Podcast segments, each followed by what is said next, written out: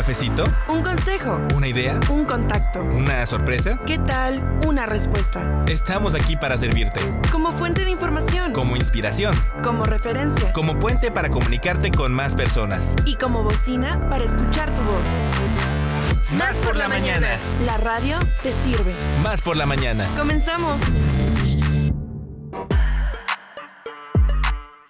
Como hoy, pero de 1545, da inicio el Concilio de Trento para dar respuesta a la Reforma Protestante. En 1937 empieza la masacre de Nankín, perpetrada por las Fuerzas Armadas japonesas. Y en 1466 muere el escultor renacentista Donatello. Más por la mañana.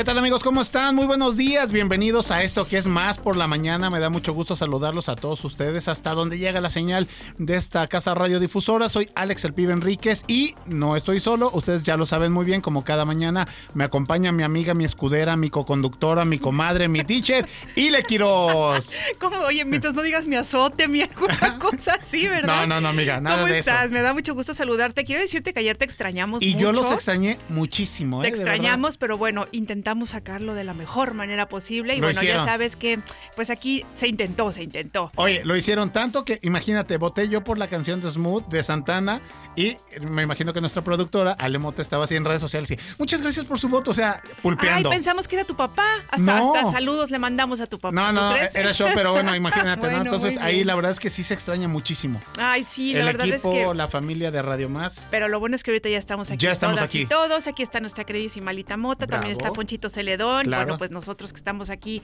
al aire con ustedes. Y bueno, por supuesto, ya tenemos a nuestro primer invitado. Pero bueno, no nos adelantemos. Primero vamos a mandarle muchos saludos y todo nuestro cariño a los 212 municipios y 8 estados vecinos con los que hacemos frontera. Y bueno, decirles que estamos listos para recibir sus mensajes si quieren hacer alguna felicitación. Recuerden que este programa es por y para ustedes, así es que les recordamos desde ya los teléfonos en cabina 2288 42 35 07 y 22 88 42 35 08. También tenemos el WhatsApp por la mañana, que es el 2288 423507 2288 423507 y nuestras redes sociales que en Facebook, Twitter, Instagram y TikTok nos encuentran como arroba Radio Más RTV, amiga.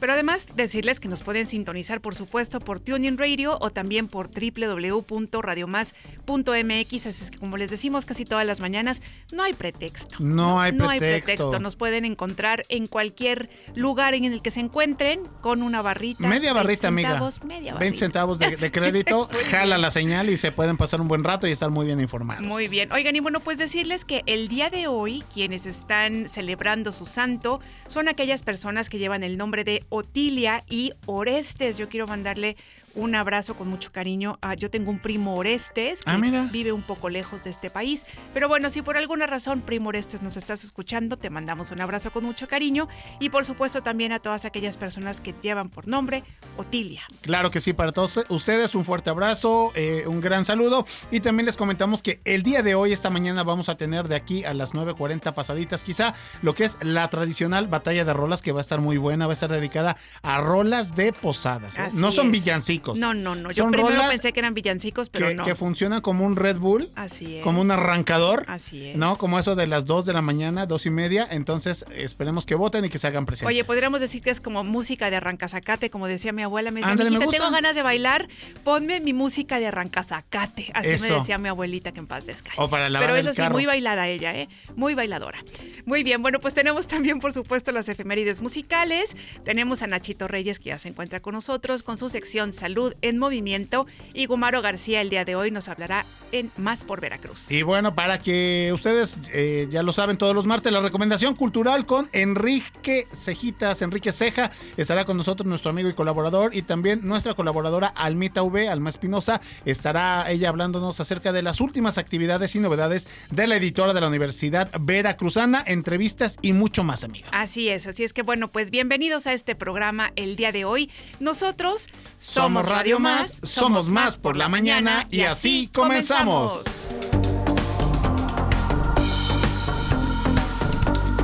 Información, empatía, igualdad, creatividad, buen trato y diversión. Se siente bien hacer comunidad, ¿eh? Más por la mañana. Bueno, a todas horas. La radio te sirve. ¿Y cuál es el mejor momento para tener salud en movimiento? Más por la mañana. Salud en movimiento con Nacho Reyes.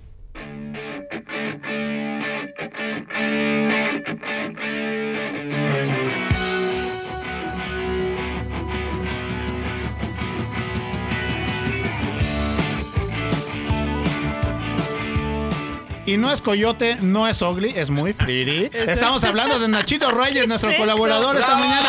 bravo. Oye, es que de fondo está la canción de, de Coyote Ugly. Es buenísima, ¿verdad? Ya, sí. Y visualiza Muy esta buena, canción de Nacho. buena. No, no, Ile, no, no te subas a la mesa de Radio Más, por favor. ya Por favor, ya baja baile el y micro. baile. Oye, y este, con esta canción de Nachito en el gym es de que Nacho ya lleva 50 series. No, voy por las 60. Nacho, ya, por favor, ¿eh? Así. Te pone muy de buenas. Ya llevas 80 series. No, pero si no es nada. Voy, no voy Sí, ni a la mitad. Ándale. ¿no? Y así, No pain, no gain. Exactamente. Y No nada, pain, na- no suda, este, cachetoncito así, contento, feliz. La verdad Eh, te admiramos mucho. Quitémosle lo de cachetoncito, No, o todo sea, lo quise demás. Decir, quise decir por lo sonriente. La sonriente, exacto. Exactamente. ¿Cómo estás, Nachito? Chicos, muy bien que recibimiento. Gracias, Alita Mott, qué bárbara, ¿eh? Esa súper mujer le concede, es como madrina mágica, le concede todos sus deseos. Es nuestra madrina mágica, Sí, sí, es cierto. es la madrina mágica. gustó, Alita, gustó, ¿cómo estás? Estamos todos muy bien, muchas gracias. ¿Y usted? Mi, mi querido Alito Enrique, Alito. Aquí estamos, aquí estamos, Nachito. Puestísimos, un poco nerviosos por el Argentina-Croacia. Híjole. A la una de la tarde, pero todavía me queda un poquito de uñas, entonces, listos. Oiga, aquí. yo tengo que confesarles algo y no me vas a querer nada, compadre. Ay, no. Tus genes de la cordillera de los Balcanes Sí. están la haciendo verdad, que la te verdad, inclines. es que saben qué? que me, me parece muy emocionante de este mundial que de repente estamos viendo este países que jamás pensamos Claro. como Marruecos. Obvio. La verdad sí me gustaría que ganara Croacia. Croacia. No es que tengan No, nada no, en no. contra de Argentina, La eh, para historia nada, de pero Modric. La Argentina. Recuerda que tenemos La aquí un Argentina. por individuo eso, por eso ya le pedí Sí. disculpas. Digo, los Chicontepec de meses, perdí el acento.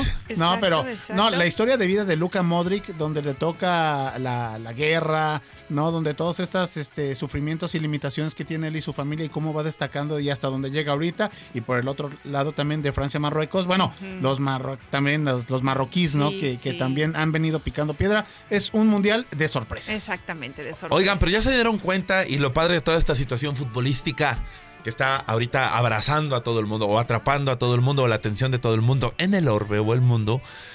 Eh, es que tenemos un representante de, de- de cada región geográfica totalmente distinta. Tenemos a Croacia de la cordillera de los Balcanes, tenemos Sí. a los argentinos representando a, Sudamérica, a Sudamérica. tenemos a los franceses que son de Europa Así y tenemos es. a Marruecos. de Sí, que creo que es el primer, es el África del primer Norte, país africano en ¿no? llegar a esta instancia. llegar- exactamente. Entonces- Yo por eso digo, a mí me gustaría que fuera Marruecos y si no Croacia. Oigan, pero ¿qué creen? El corazón de todos los mexicanos está con Marruecos. Ay, ¿de verdad? Sí, sí, sí, todo el mundo quiere que pase Marruecos. De repente Marruecos se volvió eh, eh, como el hit del mundial, nadie Trending lo topic, esperaba. ¿no? Así es, así Hashtag Yo Corazón Marruecos. Les Oigan, tengo un dato, no sé si ya lo notaron, pero son eh, una de las, de las pocas selecciones que en un mundial no ha recibido gol. Sí, es verdad. A Marruecos no le han hecho gol. Oye, No, y, al, hombre. y al- y al parecer es una de las mejores aficiones también, ¿no? Sí, va a ser local. que-. De aquí a los partidos que le queden, va a ser local ¿Qué Marruecos. tal? Pues muy No, bien. hombre, te- tienen un orden táctico. Si tuviéramos que hablar de cualidades de los marroquíes, pero todo. Y bueno, yo vi que ahorita que, que, este, que hablaste de, de- de la selección de Croacia, una, ¿te puedo hacer una pregunta personal? Pero sin por problema? supuestísimo ¿Te que gusta sí. algún jugador del mundial? Eh, pues fíjate que la verdad no me he fijado mucho esta vez. Antes me acuerdo, por ejemplo, cuando en mis tiempos que jugaba Figo, bueno, yo decía que Ah, Bueno, los Ah, italianos, bueno. ¿no? Me encantaba. Alessandro Del Piero, Roberto Bayo, pero, pero ahora es que ya los siento muy jovencitos. Muy chiquillos. Ya, están muy chiquillos. Entonces sí, por eso yo creo que no me he fijado mucho. Pero lo que sí me doy cuenta, bueno, pues es este realmente ya lo ejercitados que están, ¿no? Un Este, chivo hermano, amiga. Exactamente. No, no, no, un chivo hermano, nuestro director. Ah, ya llegó nuestro chivo hermano. Me parece muy bien. Solamente que ahorita, to- hashtag, director, todos somos México, hashtag, este, vamos, vamos Messi. Bueno, pero eso sí, seguimos siendo chivo hermano. Sí, eso sí, no sí, nos sí, lo sí. vas a quitar. Oigan, pues adivinen qué, ustedes ya dieron la primicia, aquí en Salud en Movimiento eh, concertamos la cita y está puntual el director general de Radio Televisión de Veracruz, Víctor Hugo Cinero. ¡Bravo! Bien, bienvenido. ¡Bravo! Hola, hola, buenos días. a Buenos todos. días, bienvenido. Viene del running, viene de cuántos kilómetros te No. echaste hoy, director. No, sí, sí, no seas, No, no, no, no. seas modesto. Venimos de acompañar anoche Ajá. a nuestros compañeros que estuvimos en el eh, certamen Pantalla de Cristal, que fue vía eh, a distancia. Ajá. y donde pues como siempre volvimos a hacernos presentes. de nueve nominaciones, obtuvimos cuatro. Muy bien. Pues un aplauso para nuestros Sí, compañeros. muchas Vimos algunas fotos hoy por la mañana, precisamente. La verdad, una vez más, Radio Televisión de Veracruz se suma a los medios públicos, que hay que decirlo, no son muchos, los que hacen frente a este certamen donde participan los medios comerciales. Sí. Ayer veíamos producciones de Milenio, Claro. de Televisa. Entonces, Le ganamos a, a Milenio, director, ¿eh? porque Milenio ganó dos. Yo estaba viendo en las noticias y echaron los cohetes guadalupanos. Imagínense nosotros. Orgullosamente, orgullosamente. Y año con año, director, esto que se está haciendo. Efectivamente, ¿no? O sea, un medio público que no tiene los recursos, que no tiene eh, esa, esa, eh, ese volumen de eh, elementos, pero sin embargo seguimos ganando. Claro, porque y tienen allí- el ingenio, ¿no? Por Ahí es donde entran otras cuestiones, Así ¿no? es, así no todo es. dinero, Claro. hay otros, otras cuestiones hay importantes como es el ingenio y la creatividad de esta gente que tenemos, como Emanuel, como Eder, como Hugo Garizurieta, como Aurelio, que también ganó. Sí. Entonces fueron eh, dos producciones ganadoras, la de Detrás del Arcoíris, No Siempre Hay un Tesoro, y la de Café de Cozautlán, que ganó por la mejor fotografía. Entonces, estamos pues muy contentos, quiero felicitarlos públicamente, ayer lo hice, estuve acompañándonos hasta las 12 de la noche que terminó la transmisión, entonces sí, no, no venimos de- del running ni de nada de eso, venimos directamente del DEPA, pero sí estamos muy contentos, eh, queremos hacerlo, hacerlo patente, queremos que eh, pues se siga hablando muy bien de Radio Televisión de Veracruz, ¿no?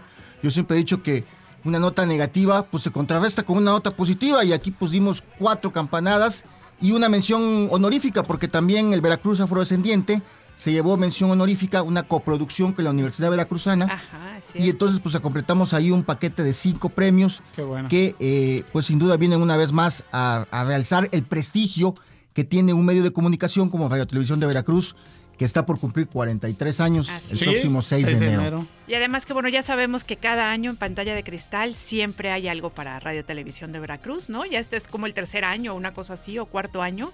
Entonces la verdad es que bueno, pues hay que felicitar a nuestros compañeros porque como bien dice el director, a lo mejor no haya el gran recurso, pero sí hay mucho compromiso. Talento, hay, ingenio, mucha talento, creatividad e capacidad. ingenio. Así es. Pues Muy muchas bien. Volumen, a de trabajo. Hoy, antes de ir con, con el tema que nos atañe este día, que es hablar un poquito de, de- de atletismo de Y fondo todas las primicias.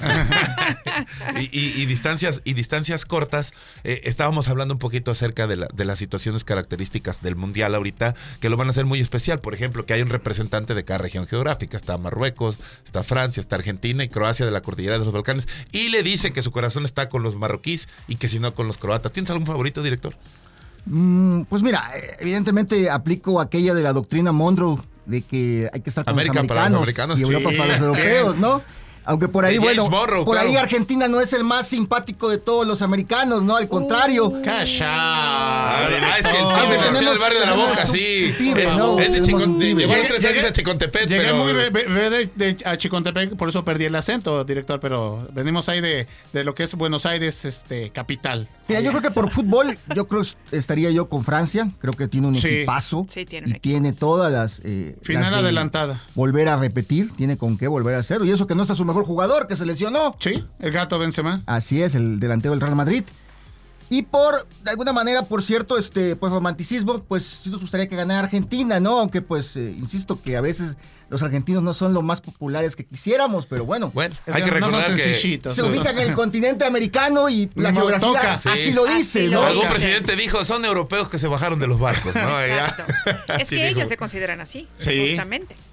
Bueno, ya. Pero bueno, Pero ya luego hablaremos. Hablemos de otros temas. Están de este lado. Habla- ya hablamos de los premios pantalla de, de- de cristal, que es una Así manera es. extraordinaria de, de- de- de cerrar el año para esta institución de, terribili- de televisión y radio. Pero tenemos aún otra noticia que nos llena de orgullo, que es, es la carrera.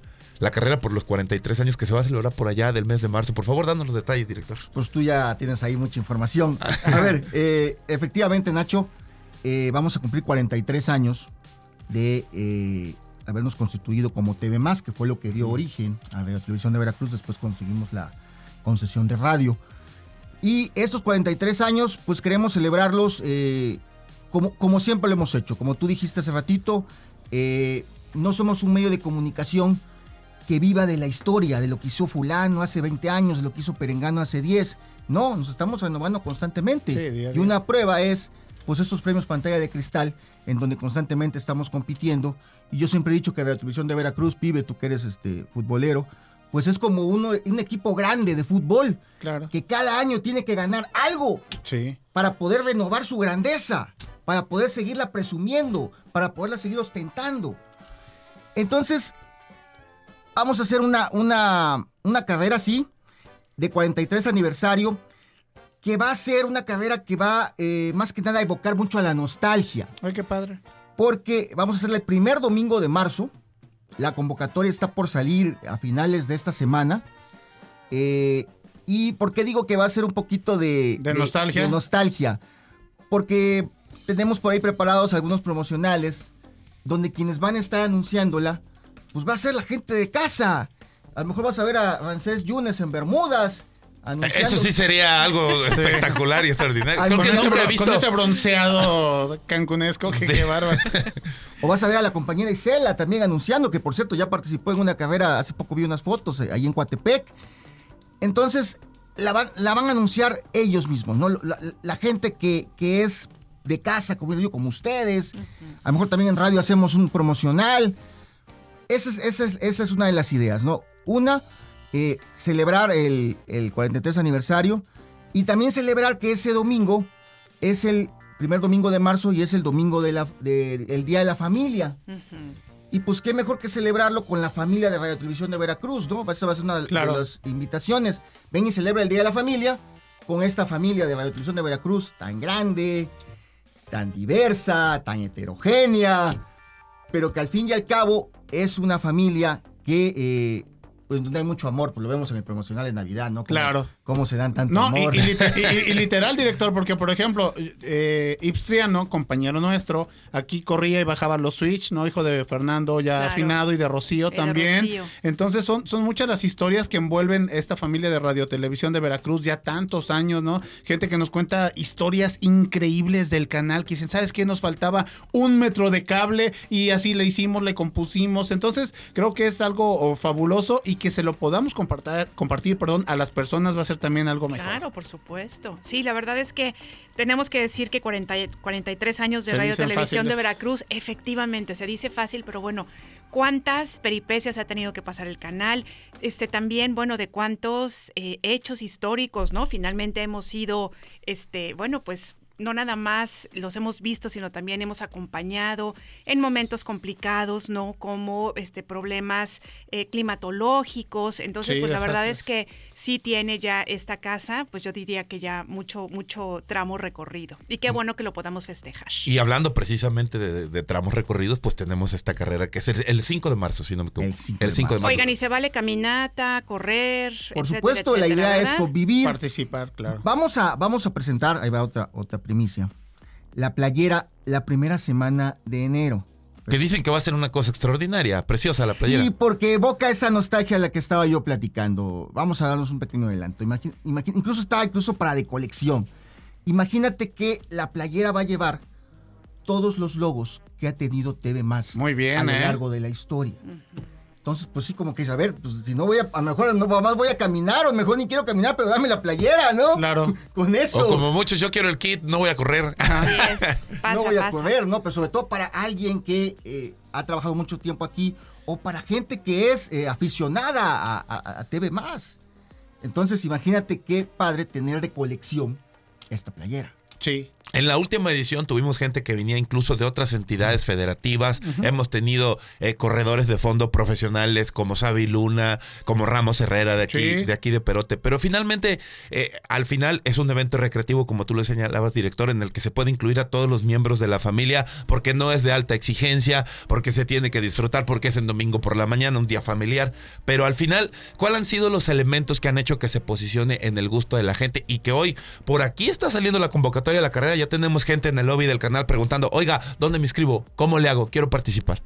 Pues yo creo que ha sido a lo largo de la historia, ¿no? Que RTV se ha preocupado por este tipo de espectáculos, de actividades lúdicas, donde integras, que es la principal eh, característica. La, la sí tiene un costo, pero el, fin no es lucrativo, porque prácticamente lo que se invierte, pues ahí, sale. Entonces, eh, el, tema es este, Nacho, que a lo largo de la historia creo que hemos ido eh, siendo parte de un medio público que además de preservar la cultura, los valores, pues también se ha preocupado por el deporte. Sí. Ileana hablaba de grandes pasajes de la historia. Sí. Pues yo recordaría el tema de los centroamericanos, donde- Claro. donde, fuimos eh, productores de unos Juegos Sí, se, Centroamericanos. se generó la, la señal internacional con equipo y gente de aquí precisamente. Y salió. Y además, y yéndonos un poquito más antes, director, también cuando se le da la reinauguración a- al estadio Heriberto Jara y viene esta pista Mondo y viene Ana Gabriela Guevara en su mejor momento y también RTV Deportes estuvo presente. Entonces han sido muchísimos capítulos, Nacho. Marion Jones. Sí, eh, la situación también del ascenso de los tiburones rojos y cuando había tiburones y cuando había dos tiburones y cuando había la LNBP, los equipos de básquetbol y que venían los argentinos y que nos decían, ¿y ustedes van a originar la señal? Sí, señor, nosotros. Y quedaron maravillados y año con año ya contrataban RTV. Entonces son muchísimas cosas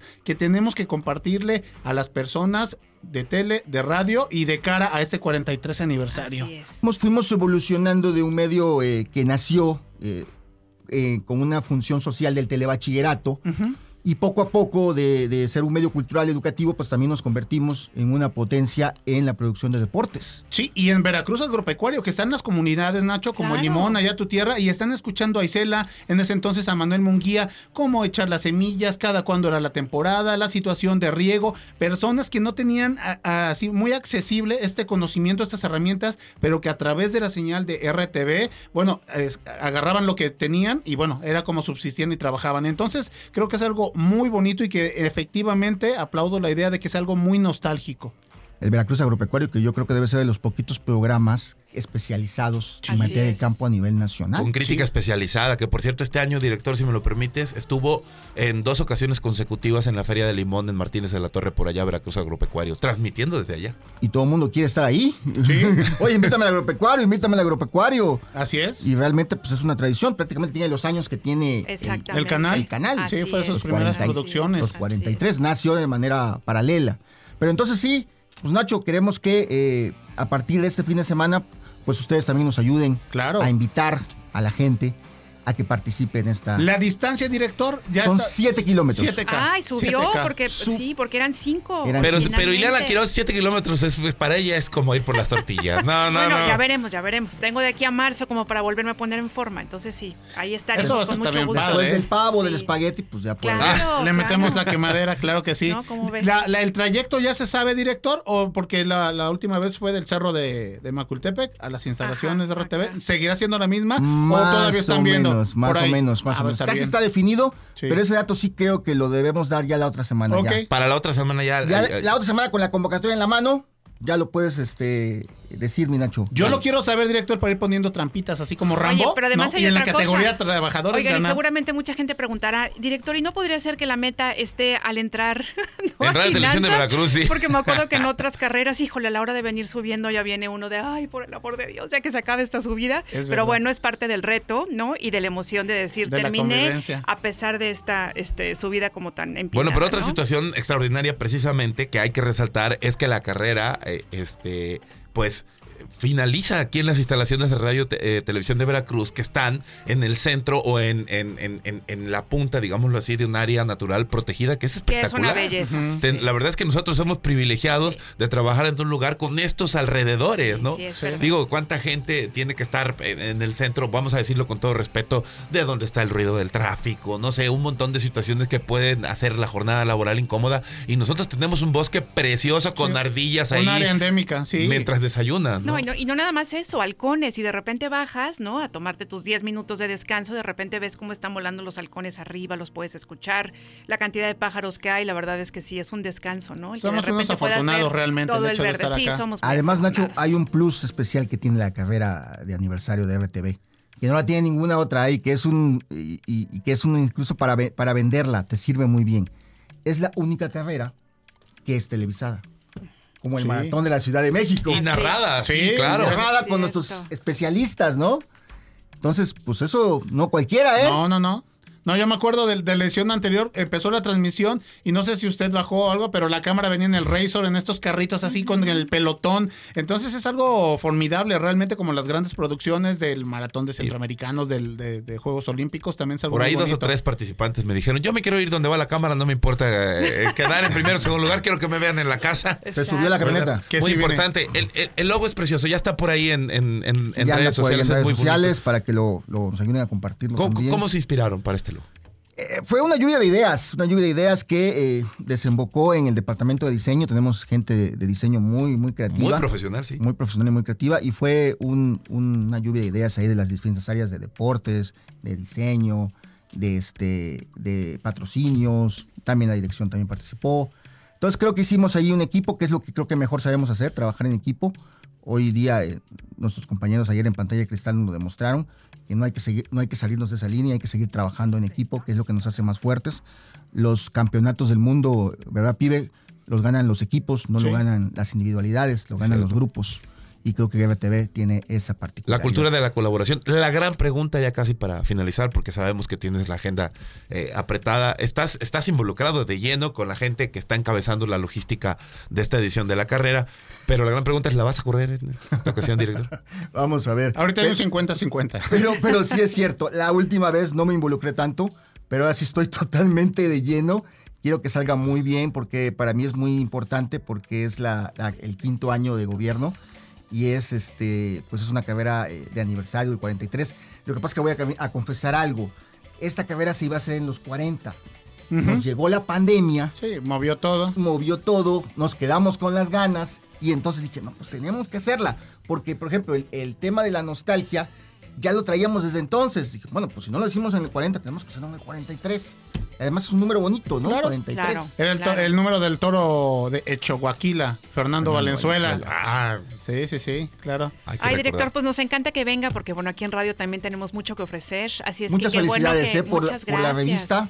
Eh, me dicen que va bien. Ahí la llevamos, Me ahí la llevamos. va La bien. estamos pasando bien, que eso Sí. es importante. No, y la gente, la gente que se involucra de diferentes estados también, leer sus comentarios, eh, jefe, en redes sociales, es, es ese aliciente, es ese combustible que nos hace todos los días ponerle el 110%. Oigan, y además yo quiero decir otra cosa que estaba diciendo nuestro director y que tiene toda la razón. Esto de trabajar en equipo ha sido realmente este, algo muy, muy bueno que han hecho nuestros productores. De verdad es este, muy afortunado el que en otras áreas se estén involucrando para venir a hacer programas con nosotros. Sí. Tenemos a deportes, tenemos a nuestros compañeros de televisión. Entonces eso realmente está enriqueciendo mucho. Noso- por supuesto, gracias Josu. Noticias. Noticias, ¿no? Que estamos teniendo como además otro, RTV otro- Niños. RTV Niños, estamos teniendo como otro tipo de enfoque, ¿no? Con nuestros compañeros y compañeras y de verdad es que ha sido algo Y si existía muy, un bueno. tipo divorcio quizá por áreas o recelo algo así, yo creo que esto ha sido un bálsamo así como para Unificar. 20 tele, 20 radio, 20 noticias donde nos la pasamos formidable. Así es, así es. La Sí, verdad es que ha sido un muy, y- muy buen y esfuerzo. Muy bien, sí he visto que se ha incorporado además de otras áreas. Sí, claro. Da muchísimo gusto. Gente muy talentosa como Héctor Ochoa, que no sabíamos esta situación, ¿no? De la comida Así orgánica es. que él trae, el mensaje. Liz Vázquez con la situación de los pinitos, que conviene más, si el artificial o el natural. En fin, siempre tratando de hacer comunidad y aportar un granito de arena. Erasmo, ¿no? Erasmo Hernández sí, de Menegui. sí, que son divertidísimos. Ya- ya Recuerdo tenido- cuando llegó Erasmo al canal en... Tenía cabello todavía, por Sí, ejemplo. no, y además lo, lo dejaron, Sí, sí, lo dejaron haciendo una canastita de mimbre bien tapadita, mira. Ahorita ya quien es un entrada. productorazo. No, no, y, y otra cosa que hay que resaltar es que la revista, el contenido de la revista se sostiene precisamente del músculo de Radio y Televisión de Veracruz. es, totalmente. Los colaboradores eh, que obviamente desarrollan diferentes temas aquí son, son personas que trabajamos en esta empresa y que nos desarrollamos profesionalmente aquí, lo cual también es un orgullo. ¿no? Oye, Porque productorazos de lujo también, ¿eh? Hablamos de todo. Con Ale Mota, no los con estabas tomando en cuenta, Sí, hermano. ah, no, ah, es que lo- la cereza del pastel son nuestros ya productores. le mota se me quedó viendo feo. No, pues es que ya no sabe que ya viene el aumentaxo, ¿no? No, Pero y además Ah. yo también ya lo dije, ¿eh? Yo dije que ha sido un acierto Sí. de nuestros productores. totalmente, totalmente La de, de- que de sí. Josué, de Ale. Por ejemplo, Ale viene de salir del noticiero, ya se pone a hacer escaleta, a hacer agendas, a operar, lo mismo que Josué de la Nos ponen nuestras rolas. Nuestras rolas, Siempre nuestros nuestras rolas para caprichitos. recibir nuestros ¿no? caprichitos. Sí, sí, sí, es. sí, sí. Muy profesionales todos, la verdad. Muchas felicidades a todos. Muchas Creo que la gracias, revista va, muy bien y creo que tendrá una larga vida. Eso, así me gusta, Esa ¿no? es la Más vida. Eso. Director, gracias por estar con nosotros Más y por la obviamente mañana. en las próximas semanas seguiremos teniendo más detalles poco a poquito. Como dice el pibe, pequeñas, pequeñas hay pistas de lo que va a ser finalmente este concepto de la carrera. Exactamente. Muchas gracias. gracias, por- gracias Pero antes de que se vaya el director, queremos conocer su faceta de bailador. Ah, sí. Ya arrancaron las posadas y vamos a, vamos a escuchar Creo la que no te ha tenido rolas. tiempo de bailar. No, pero eso eso el jueves, ¿eh? Ah, bueno, el jueves, no, pero ahorita también eh, te invito a que te pongas tu diademita para que votes, para que participes en la batalla de rolas.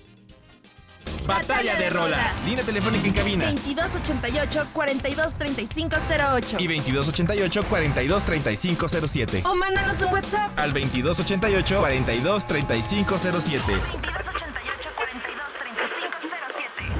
Que comience la batalla de rolas.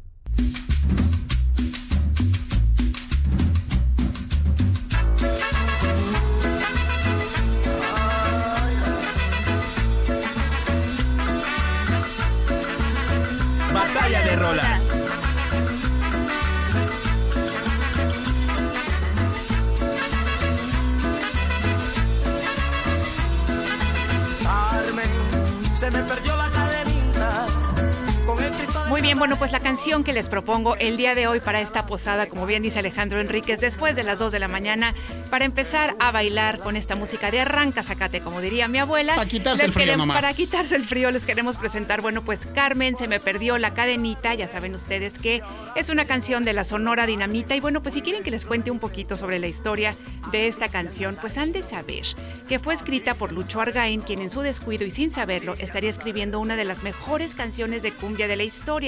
Resulta que en alguna ocasión Lucho se fue a una fiesta con sus amigos, en ese entonces salía con una chica llamada Carmen, a quien no le avisó en dónde estaría. Entre la fiesta y todo, este perdió uno de los regalos que su novia le había regalado. Así que al día siguiente, cuando fue al salón de baile Mi Kiosquito en Barranquilla, creado por el grandísimo Víctor Reyes, Lucho le contó este a, este su historia, ya que estaba bastante tenso y fue Reyes quien le propuso que en lugar de confesar que había estado bailando, pues que mejor le escribiera una canción. Y así fue como surgió Venga, esta ¿eh? canción. Gran historia. Así es, les recordamos formas de contacto 2288 42 35 07 y 08 para que voten por la canción que más les guste esta mañana. Tú y el Nazareno, Carmen, tú y el Nazareno, tú y el Nazareno. Batalla de rolas.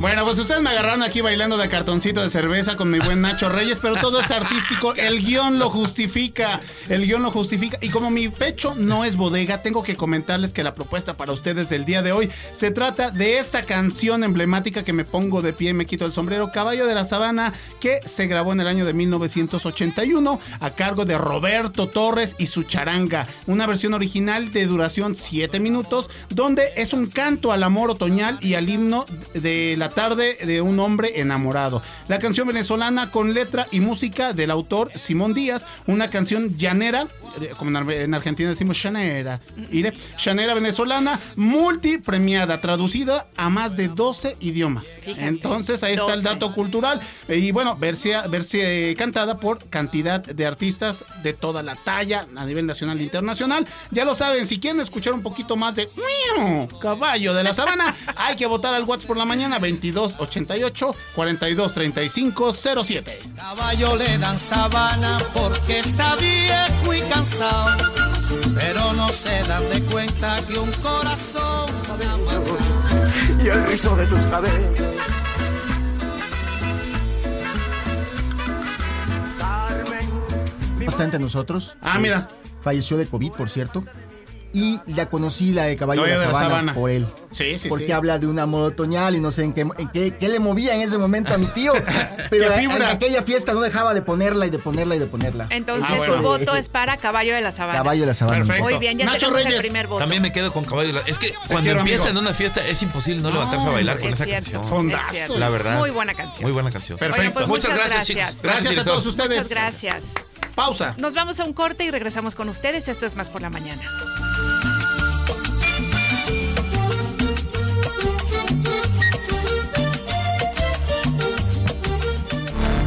Sentido común con sentido del humor. Más por la mañana. En un momento regresamos. ¿Cuándo te sientes más al tiro? Con más energía, más claridad. Mm, más por la mañana. Estamos de Aunque vuelta. nadie puede volver atrás y hacer un nuevo comienzo. Cualquiera puede comenzar a partir de ahora y crear un nuevo final. ¡Me siento alegre! Más por la mañana.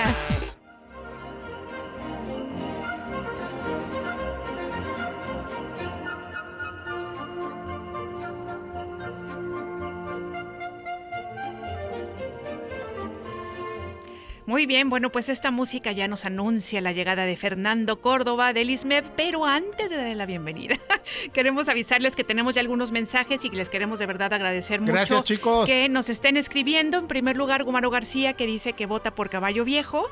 Le agradecemos mucho el voto y también nos dice eh, saludos, voto por la canción Carmen. Me da gusto iniciar este mes navideño escuchándolos como si nos conociéramos y nos reuniéramos cada mañana. Su amiga Marta Moreno y más por la mañana. Un Así es, abrazo, Martita. Muchas gracias a Marta.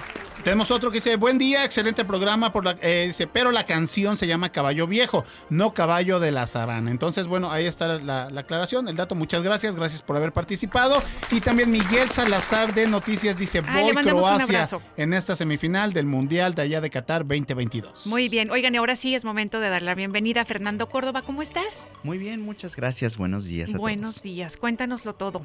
Claro que sí. Fíjense que hoy es muy importante para nosotros eh, platicar con todos ustedes porque principalmente queremos invitarlos a nuestro siguiente concierto, el cual es nuestro concierto navideño. Ahora sí, el Ay, concierto padre. navideño. Veníamos sí. como que anunciándolo un poquito con el cascanueces, pero ahora sí es nuestro concierto totalmente navideño. Y entrando un poquito en esta eh, área de villancicos, de toda esa festividad navideña, quiero platicarles un poquito de dos. Eh, justo esta que estábamos escuchando, Slit Right, es una pieza popular. Realmente todo lo escuchamos, esas campanitas del trineo. Sí, claro. así, ya nos viene anunciando. Pero lo interesante de esta obra es que no fue compuesta para Navidad. Realmente el compositor la compuso en una ola de calor en julio. Órale. Entonces es como que interesante poder poder escuchar algo que nos refleja totalmente a un diciembre lleno Ajá, de nieve, lleno de, estas, lleno de estas actividades y que sepamos que realmente fue compuesta en un mes totalmente diferente, Caluroso. con un mes caluroso es efectivamente, ¿no? Pero es muy, es muy bonita esta obra porque realmente nos, nos recuerda toda esta, esta Navidad, todas estas festividades, eh, todo lo que pasamos con la familia. Eh, y también un poquito sobre Noche de Paz. Ujú. Noche de Paz, que también es una de las obras que vamos a, inter- a interpretar Ujú. para todos ustedes, es, es también muy interesante. Realmente muy poco sabemos dónde fue, dónde nació esta obra de Noche de Paz. Esta, esta obra de Noche de Paz nació en Overdorf, en Salzburg, en Salzburgo, eh, allá por- en Austria. Es un pueblito muy bonito, muy chiquito realmente. Pero eh, viene, nos refresca esta, esta visión de las películas que vemos todos navideñas, ¿no? Estos, estos pueblitos que están en unas capillitas, que con la nieve. Entonces, esta obra es totalmente eh, como sacada de una película, totalmente. Porque realmente el pueblito es un pueblito muy bonito, es, es una capillita justamente como si fuera de película. Y ahí fue donde se compuso el 24 de diciembre de 1818. Fue la primera vez que se interpretó.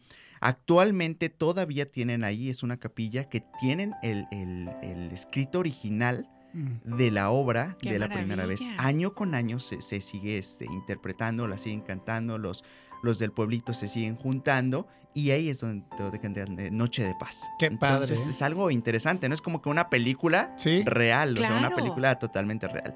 Bueno, pues nuestro programa de este concierto justamente es Paseo en Trineo, La Nieve Danza de Debussy, la abertura Carelia de Sibelius, Blanca Navidad de Beat Chase, Canasta de Villancicos de René Saldívar, Festival de Navidad de Anderson y cerramos con la suite del Cascanueces. Para todas esas personas que ahora sí que no pudieron asistir a Teocelo, A que fue donde justamente tocamos el suite del Cascanueces, bueno, ahorita van a poder escucharla aquí en Jalapa. Este concierto va a ser el jueves 15 de diciembre. Ya a este las- jueves, Y este ajá. jueves, exactamente, a las 19 horas en el auditorio de la Benemérita Normal Veracruzana. Wow. Es entrada totalmente libre, entonces todos están cordialmente invitados para poder acompañarnos en nuestro concierto navideño. Oye, qué padre, Fer. por ahí los vamos a estar esperando. Además, la normal, Fer, que está bien grandota, Así cómoda, maneja una buena acústica, también Claro el escenario sí. para los músicos que no estén tan apretados, ¿no? Entonces, es, Sí. va a ser algo muy bonito. Así es. Y bueno, no cerramos con ese. Realmente nuestra última semana de actividades del instituto es esta semana ya, ya estamos saliendo de, de clases y todo. Pero para cerrar tenemos otro concierto. Este es un concierto que es un recital de becarios. El Instituto Superior de Música del Estado de Veracruz tiene una, unas becas que son otorgadas a los estudiantes que son sobresalientes en sus estudios. Y esto es algo muy interesante porque realmente es el único instituto de la zona sur del país que ofrece becas a los estudiantes Genial. para que puedan tener, continuar sus estudios, apoyarse en el mantenimiento de sus instrumentos. Y esto obviamente es gracias a, la- a nuestra directora, la licenciada Marilena Castillo Hernández, quien fue quien rescató estas becas para los alumnos. Entonces, eh, este recital de becarios es de eso, es de alumnos que son becarios del instituto y que van a presentar obras muy interesantes. Ellos son diferentes instrumentistas. Eh, tenemos a Jorge Manuel Anastasio, José Santiago Pérez Caro y José Enrique Reyes Rodríguez, que son guitarristas. Ellos van a presentar algunas obras de guitarra, eh, de Mozart, de Julio César Oliva. Eh, también tenemos a Liana Denise, Jesús Manuel y Desiree Antonio Rivera. Ellos son un ensamble de cámara que van a presentar una- un cuarteto de Mozart. Muy bien. Y por último tenemos a Adán Miguel Montes Briones. Él es un violinista que va a presentar obras de Bach. Entonces vamos a tener una gran variedad de compositores reunidos ahora sí que en un solo lugar con diferentes instrumentos. Y todo esto va a ser en un, un conciertito muy pequeño, es una hora. Entonces Ajá. para todas las personas que, que quieran darse una vuelta, va a ser muy digerible, muy tranquilito, muy, muy ameno realmente y muy variado. Entonces lo, lo interesante.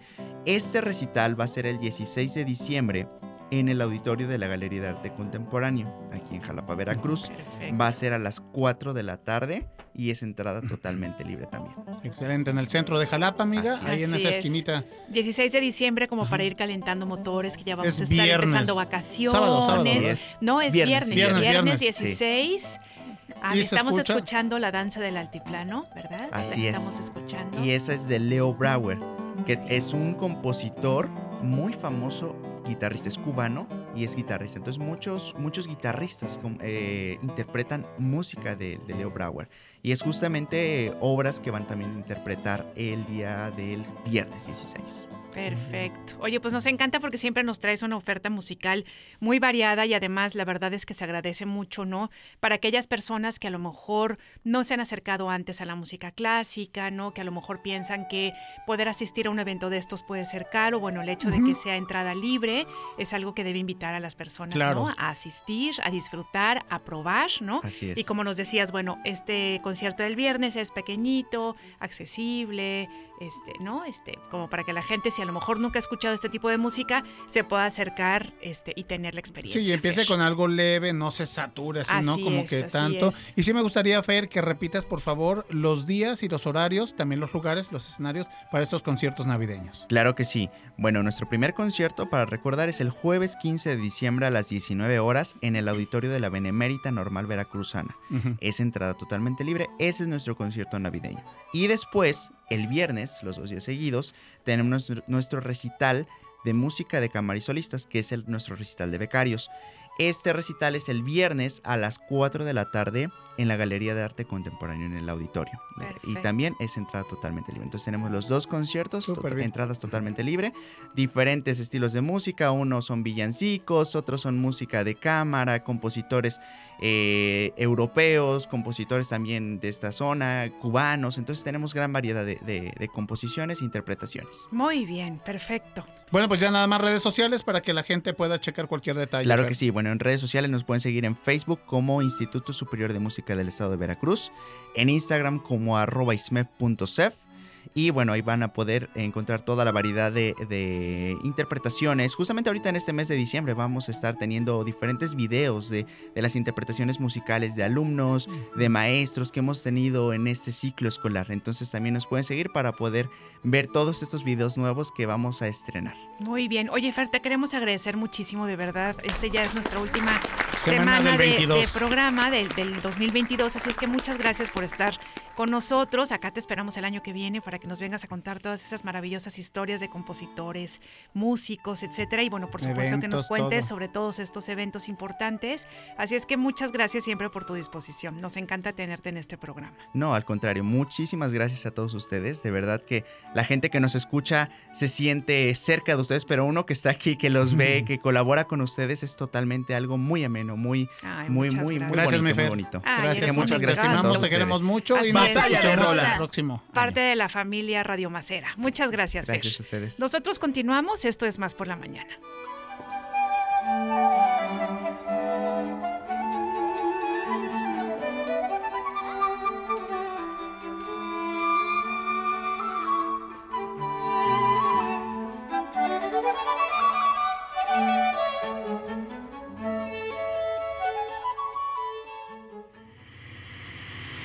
El éxito llega para todos aquellos que están ocupados buscándolo. Más por la mañana.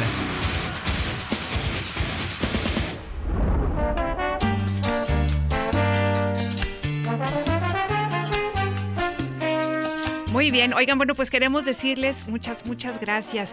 Queremos decirles que está con nosotros ya Alfonso Colorado. Él, bueno, él ya ni hace falta presentarlo, ¿verdad? Porque siempre está aquí con nosotros. Ya le hemos dicho que es alguien a quien queremos mucho, pero en este momento, bueno, pues viene a hablarnos sobre eventos importantes, difusión cultural. Cuéntanos, Alfonso, por favor, bienvenido como siempre. Hola, ¿qué tal? Buenos días, muchas gracias. Pues con mucho gusto vengo a invitarlas, invitarles, invitarlos a dos eventos para cerrar el año que tenemos en difusión cultural en la Universidad Veracruzana. El primero es un concierto que se llama México Baila, el siglo XX. Es un concierto a cargo de la Orquesta de Salsa de la Universidad Veracruzana, dirigida por el maestro Mar Sosa, en Tlacná el domingo 18, el día de la mundial, de la final. del de- mundial. exacto, el día de Pero la más final. tardecito, Más ¿verdad, Alfonso? tardecito, para que haya tiempo de ir a celebrar. Pero este es un concierto muy especial porque fíjense ustedes que cierra un año de conciertos, todo un ciclo anual que se llama Música y Contexto o El Sonido como Historia. Y esa es la propuesta. Queremos, la idea es mostrar que es, la música de baile es también para oírse Ah, claro. y puede y debe estar en una sala de conciertos. Y es un recorrido por los grandes éxitos musicales que marcaron ese siglo, el siglo XX. Desde el danzón, el mambo, el cha-cha-cha, pasando por Rigo Tobar, Chicoche, que dejaron una onda huella en los 70, en los 80 Sí, así es. hasta las cumbias últimas que se escucharon casi al promediar el nuevo milenio y el nuevo siglo.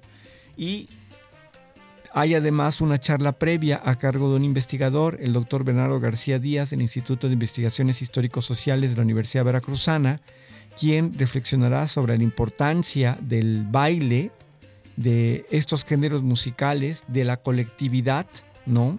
Y de cómo la música, la bailable, escribe historia. Excelente. ¿En dónde va a ser, Alfonso, este concierto? Esto va a ser en la sala anexa a Atlanta. Atlacná. Es un concierto gratuito el domingo 18 a la una de la tarde. Ya sola, eh, Tlacná, complejo cultural, consta de dos salas. La sala principal, donde regularmente eh, se escucha la Sinfónica de La Jalapa, Sinfónica. y la sala anexa, que es una sala de conciertos también diseñada para música de cámara y para ensambles de este tipo. Es una de las, son unas mejores salas de América Latina y de todo el continente en general. Entonces, si no conocen Tlacná, Deben de. ya Sí, solamente eso amerita la visita, pero si además se viene a escuchar un repertorio como este, ya estamos en diciembre, ya es Sí. momento de baile, de fiesta, de celebración y de ver cómo hay detrás de toda esta música gestas históricas. Hay un legado cultural, social, político, eh, artístico en sentido amplio. Todos los géneros musicales llevan detrás de sí esta profunda carga Excelente. y que es muy valiosa. Oye, que además a mí me parece muy interesante porque justamente empezaste esta entrevista diciendo que la música bailable también se puede escuchar. Y entonces el hecho de poder abordar o conocer o, no sé, este, pensar en la música desde otro punto de vista, como lo que nos estás contando, ¿no? Me parece muy interesante. Oigan, y yo he estado muy calladita porque Alfonso nos acaba de traer para mostrarnos un libro que estoy viendo que tú coordinaste, Alfonso, Ajá. sobre la Orquesta Sinfónica de Jalapa, que es una absoluta belleza. Por favor, cuéntanos Pasta un poquito. dura, bueno, no, sí, sí, no, sí, yo estoy vi. fascinada con, las, con las fotos, perdón, es una cosa espectacular. Por favor, cuéntanos. Pero antes de contar eso, retomo tu idea que es muy importante. Sí, la música bailable es también para oírse. Ahora, desde luego, además para bailarse. Oye, decirte que es tu idea porque tú empezaste diciéndolo. Sí, no claro, robar pero creo que es muy importante. Y la idea es que también en Tlacná se podrá bailar. Claro. De hecho, en otros conciertos del ciclo ya se bailó, la gente se levanta a bailar. El primer concierto se llamó una orquesta, una, el- con la Orquesta Moscovita, Ajá. una historia musical del Gran Caribe, un recorrido por los grandes éxitos musicales de esta región. Y la gente escuchó y bailó. Claro. Se pueden hacer las dos cosas. Una parte del público escucha y otra parte del público baila. Y creo que estas dicotomías que a veces hay, no, la música artística solo se oye y no, no hay movimiento. Claro, sí, no, sí, sí. la música de baile nomás es pachanga. No, No. la música de pachanga tiene hondísima significación e importancia histórica, política, social, artística, ¿no? Claro. Y también la música para escucharse tiene muchas veces el baile. Muchas obras de Bach, por ejemplo, son suites estilizadas de danzas. Tienen en su origen la En- danza en- en la y el danza, baile. Entonces, claro. esta, esta es la propuesta. Y si quieren escuchar en un solo concierto diversos géneros, cha-cha-cha, mambo, danzón, cumbia, esa es la oportunidad. Así Claro. es. ¿No? Bueno, Claro. sí, este libro nuevo sobre la Sinfónica, Orquesta Sinfónica de Jalapa, que yo coordino y el editor fue Alberto Tobalín, em, se presenta este viernes a las 7 de la noche en la sala Nexa de Tlacná, en la misma sala donde va a ser el concierto que concierto. estamos promoviendo. La entrada es gratuita, ¿no?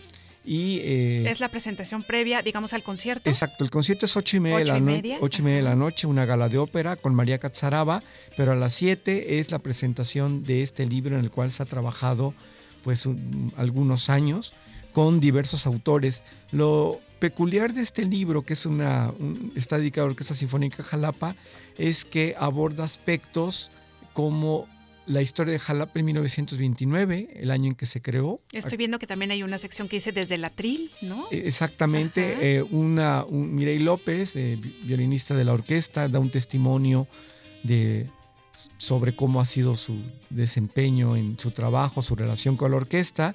Y también hay un artículo, por ejemplo, un ensayo que trata sobre la parte arquitectónica a cargo de Alfonso Rodríguez Pulido. Ujú. Lo de Jalapa 1929 es de Paulo eh, López Romero, historiador. En fin, este libro lo que hace es abordar la parte musical, pero también la parte contextual, histórica, social, tomando en cuenta la, la colectividad, es decir, la ciudad, los grupos sociales, ¿no? El paso del tiempo, cómo era la, la orquesta eh, cuando surgió, después durante unas décadas asociación civil y finalmente en 1975 se integra a la Orquesta Sinfónica de Jalapa. Y también desde luego se da un lugar a los, a los músicos para que hablen por sí mismos, porque además de Mireille López, también Mijael Medved, quien ha sido concertino de la orquesta Durante tantos años. durante décadas, Claro. pues escribe un testimonio de lo que es su trabajo cotidiano y de su historia, desde que era estudiante hasta que llegó a ser concertino de nuestra orquesta. Y hay otros, otros textos de Jorge Vázquez Pacheco, por ejemplo, escribe sobre la relación de la, de la sinfónica con el, las artes escénicas, es decir, el teatro, la ópera muy especialmente y el ballet. Bueno, y hay, es, es un es un libro variado, por ejemplo, el maestro Enrique Velasco escribe sobre la relación de la Sinfónica y la Universidad Veracruzana, la importancia de tener un respaldo académico, Académico, ¿no? claro. para la orquesta. El texto, por cierto, de Alfonso Rodríguez Pul- Pulido también rescata los planos originales que hizo el arquitecto Murillo para Tlacná Ajá. y habla de la parte acústica y de la parte arquitectónica, del emplazamiento también paisajístico de, de la sala, que insisto, este complejo, porque son dos salas, es uno de los más importantes del continente americano. Y yo escribo un texto sobre las grabaciones discográficas de la Orquesta Sinfónica que han circulado nacional e internacionalmente. En algunos sellos, pues históricos muy, muy, muy conocidos y muy influyentes. Oye, Alfonso, a mí me encantó este, la ilustración de- del inicio de- del libro Ile, donde está este cartel ¿no? de la, Orquesta Sinfónica de Jalapa en el Teatro del Estado. Porque fue así cuando. Es de las primeras ilustraciones. Exactamente. Este cartel O sea, es, me revocó me, a mi infancia. Este cartel es una primicia que no había aparecido antes es- en, en las diversas publicaciones. Es el cartel inaugural de la inauguración del Teatro del Estado en, en 1964. Que nosotros ni figurábamos, ninguno de los que no. estamos aquí, nadie figuraba, ¿no? Seguramente mucha gente que nos escucha lo recordará, Claro. ¿no? Porque además era un portento arquitectónico Así es. in- in- muy innovador. Y fue la Orquesta Sinfónica de Jalapa con Francisco Sabín, quien inauguró el teatro. Este cartel es, em, es del legado del maestro Adelfo Sánchez, eh, violinista de la Orquesta Sinfónica de Jalapa, quien nos hizo el favor de Prestarse. por supuesto, para que figurara en este libro y estamos muy contentos. Oye, ¿y la fotografía? Íntima, ¿eh? Padrísima. Sí, y la- bueno, el- hay un gran suplemento fotográfico detallado, muchos documentos, em, como eso que comentaba, los planos arquitectónicos, de otras de publicaciones previas, ¿no? Ajá, ajá. En fin, es, es un libro que busca abordar un tema tan, conocido, tan importante, desde otras perspectivas. Una historia para el siglo XXI. En ese sentido, comento, este libro toma en cuenta, además de desde luego la orquesta, el, el teatro em, eh, del Estado, Tlacna, etcétera, al público, a los escuchas, a los oyentes a también los bibliotecarios de la Sinfónica Jalapa, a la gente que ayuda con el apoyo técnico. La historia es colectiva. La, la historia eh, tiene que ver con, con lo que se está haciendo entre todas las personas y la música es un circuito en el que importa la orquesta que toca, el lugar donde toca, el público que asiste, en el, el momento en el cual se hace. Por ejemplo, el primer concierto tras la pandemia, en el que se tocó una obra de carácter fúnebre en recuerdo de quienes habían fallecido, es algo muy especial. Es decir, lo que está ocurriendo en el contexto va marcando qué es lo que pasa. Claro que sí. Oye, Alfonso, y justamente hablando esto del, del contexto, ¿no?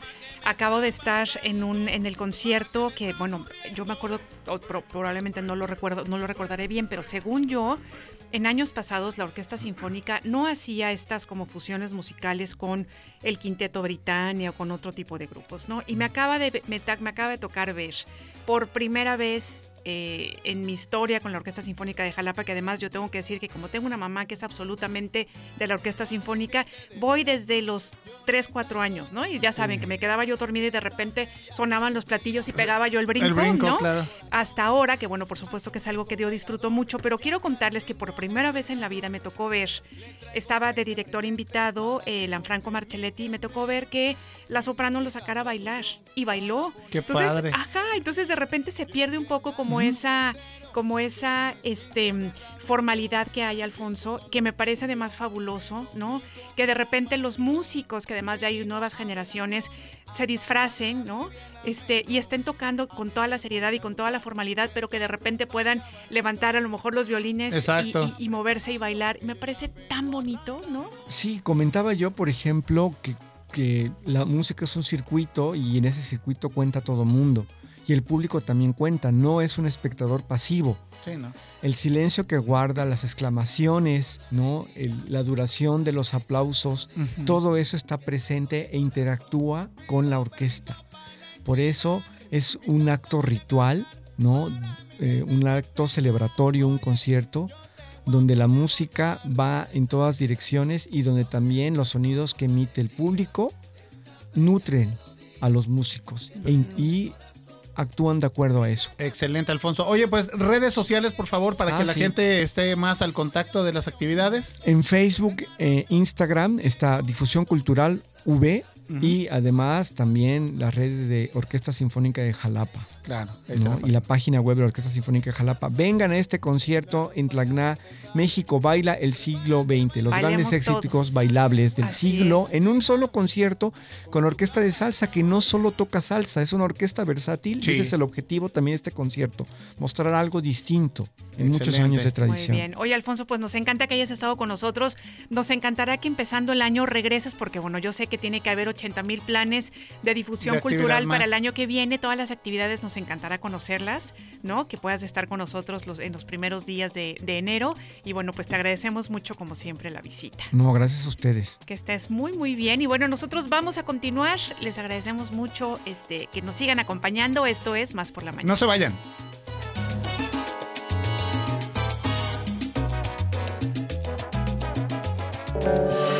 ¿Cuándo te sientes con más capacidad de raciocinio? Más por la mañana. En un momento regresamos. Una nueva versión de nuestra comunidad es posible. Más por la mañana. La radio te sirve.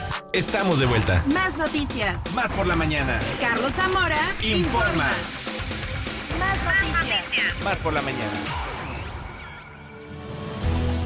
El gobernador Cuitláhuac García Jiménez encabezó la mesa de coordinación para la construcción de la paz en instalaciones de la Fuerza Civil del municipio de Emiliano Zapata. En esta reunión se revisaron las estrategias de seguridad para garantizar el orden público con acciones de prevención del delito y brindar apoyo permanente a las familias y al turismo que visita la entidad durante esta temporada decembrina. La Fiscalía General del Estado informó que una vez obtenidos los resultados de la confronta del perfil genético practicados a la recién nacida extraída del vientre de Rosa N, estos dieron positivos con el padre biológico Ángel Julián Sánchez Estrada. Es por ello que se ha entregado el resguardo provisional a su progenitor consanguíneo en la línea recta en pleno respeto a sus derechos humanos.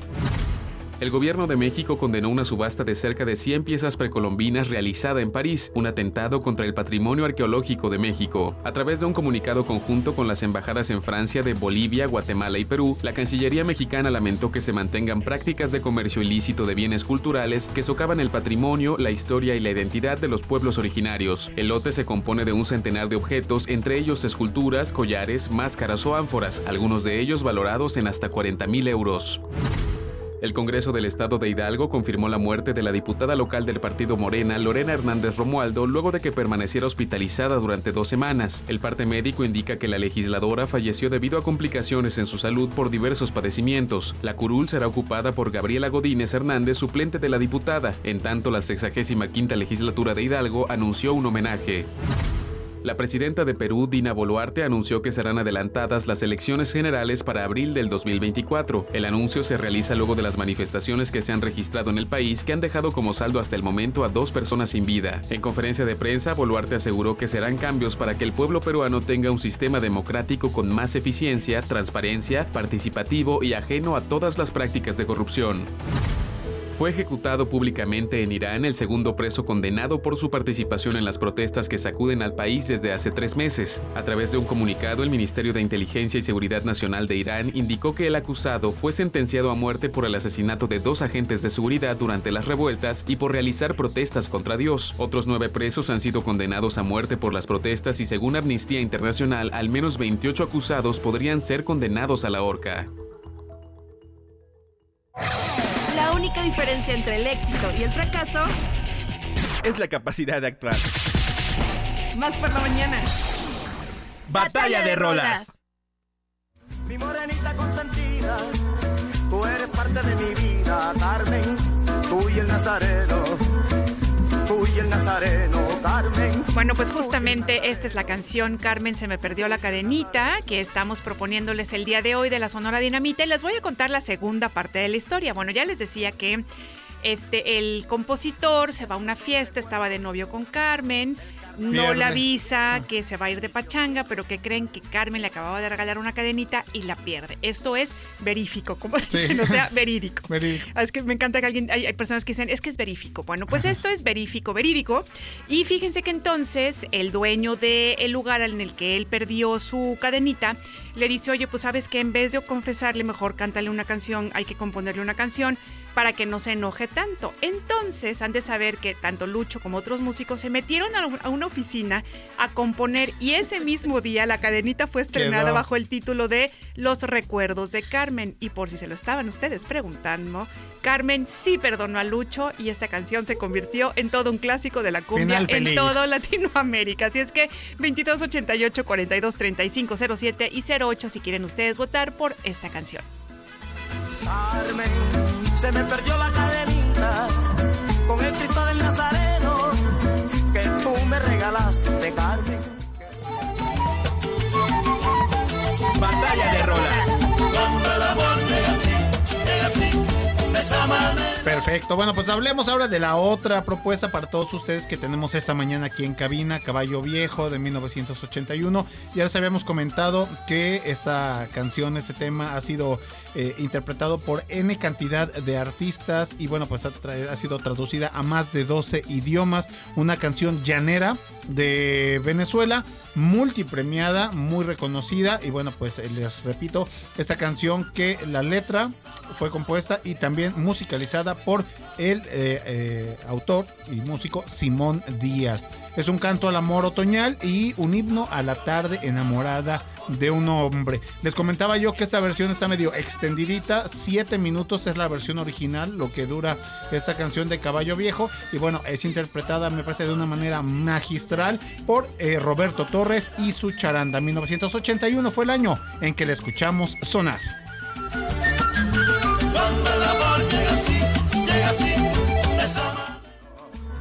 Aquí al Nazareno.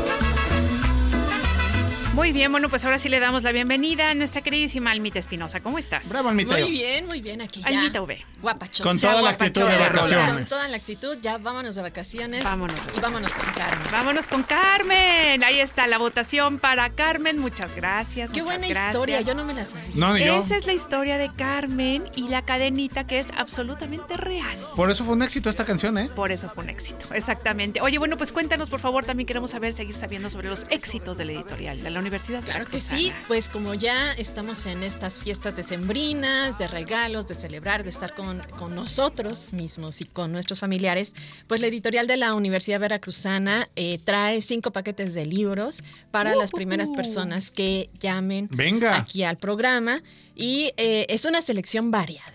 Así que es novela, ensayo, teatro, eh, novedades, algo más antiguo, este, algo sobre el feminismo, algo sobre este el suicidio. Hay diversos temas. Así es que, bueno, pues las cinco primeras, pers- primeras personas que llamen se llevarán estos paquetes navideños de la editorial de la Universidad Veracruzana.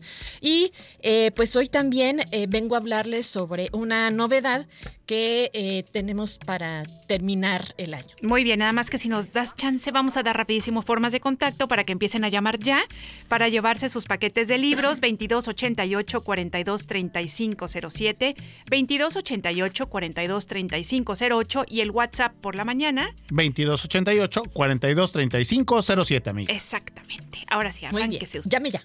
Llame Llame ya. ya. Pues sí, eh, les comentaba que la novedad que tenemos para terminar el año es este libro, Orquesta Sinfónica de Jalapa. Ya han habido un par de libros anteriores acerca de la historia y en esta ocasión, ya celebrando nueve décadas de esta, de esta orquesta, pues tenemos un libro que es una semblanza, un homenaje a una de las instituciones musicales más antiguas del país. Y bueno, pues celebramos esta, esta publicación con la presentación que tendremos el próximo viernes 16 de diciembre a las 19 horas en la sala anexa de Tlacna, el Centro Cultural. Y ahí van a estar eh, los, eh, los encargados de este libro, quienes eh, hicieron este libro. Es un trabajo en equipo amplio. Y tenemos también en la coordinación a Alfonso Colorado, a quien escuchábamos hace un momento, y en la edición a Alberto Tobalín, quien eh, nos, va, nos va a hablar acerca de los detalles de, de, este, de este libro que se va a presentar este, el próximo viernes, como les decía. Eh, pues sí, tenemos a Alberto. ¿Estás por ahí, Alberto? Ah, hola, ¿cómo están? Muy buenos días a todos por allá. Buenos días. Buenos días, Alberto. Pues cuéntanos tú como editor el, el- lo más importante de este libro, Orquesta Sinfónica de Jalapa. ¿Por qué es importante? Ah. ¿Cuáles son las novedades? ¿Qué es lo nuevo que vamos a ver en esta publicación del editorial de la Universidad Veracruzana, que pues también contó con eh, apoyo de otras instancias gubernamentales e iniciativa privada? Pues miren, básicamente yo creo que es muy celebrable. El último libro que se hizo de la Orquesta Sinfónica fue en el año 2002. Tenemos 20 años de un vacío de, no tener un libro de la, de la Orquesta Sinfónica de Jalapa. Y bueno, de la mano con un trabajo muy colaborativo con Alfonso Colorado y otros investigadores que ahorita pasaré a mencionar, pues pudimos hacer este nuevo libro de la Orquesta Sinfónica de Jalapa. Es un libro con una propuesta visual muy moderna. Estamos haciendo este, un planteamiento interesante de una orquesta sinfónica pues muy cosmopolita, muy actual, que va hacia el futuro. Y es muy visual el libro, entonces, este, si bien tiene pequeños textos que hablan desde la creación de la orquesta en el año de 29, cuando la orquesta forma parte ya de, de, los grupos musicales por, excelencia de la Universidad Veracruzana. También incluimos, por ejemplo, un testimonio del maestro Mijail Medved, que es el concertino que tiene muchos años como concertino y que tiene, que tiene a través de su texto una historia muy interesante que contar en su experiencia en la Universidad de Veracruzana y la Sinfónica de Jalapa. Luego tenemos un texto muy interesante que se llama Una mirada desde el atril, que escribe Mireille López, una destacada violinista también, desde un punto de vista femenino, que nos cuenta su devenir a través de también bastantes años ya en la Orquesta Sinfónica de Jalapa, Luego tenemos un texto del gran maestro Jorge Vázquez Pacheco, que por muchos años nos ha compartido crónicas este, bellísimas de la Sinfónica de Jalapa, y en esta ocasión nos habla de las artes escénicas. Eh, el maestro Axel Juárez nos habla de los programas de mano, como un testimonio histórico muy importante eh, en el devenir y de la historia de la orquesta. Luego el maestro Alfonso Colorado nos habla de las grabaciones discográficas de la UCX, ¿no? Muy interesante texto, porque hoy en día en que ya todo es Spotify, de repente hablar de discos es un tema interesantísimo. Luego el maestro Enrique Salmerón nos hace una cronología hiper puntual del devenir de más de, como bien decía mi, mi compañera Alma, de más de 90 años de existencia de la Orquesta Sinfónica de Jalapa. Y bueno, así como un gran dossier que despliega la, la maravilla arquitectónica de la sala Tlaxcala, una de las salas más importantes en en el concierto de salas a nivel mundial, una, una sala de una belleza arquitectónica y de un trabajo acústico de primer nivel mundial. que yo creo que este libro espero que sirva como un vehículo para darla a conocer, porque de verdad este es un es una maravilla que Jalapa y Veracruz puedan tener una de las salas más importantes este en este sentido y hiper celebrativo. Y bueno, pues es un libro muy visual, espero que nos acompañen este viernes a, presentar este nuevo volumen de la Orquesta Sinfónica de Jalapa. Este será un placer compartirlo, dado que la Orquesta Sinfónica de Jalapa yo creo que está en las entrañas de cada uno de los jalapeños y veracruzanos, y bueno, y decirlo también del país, ¿no? De México, ¿no? Ya que es la orquesta más antigua. Entonces yo creo que va a ser un viernes muy, muy celebrativo.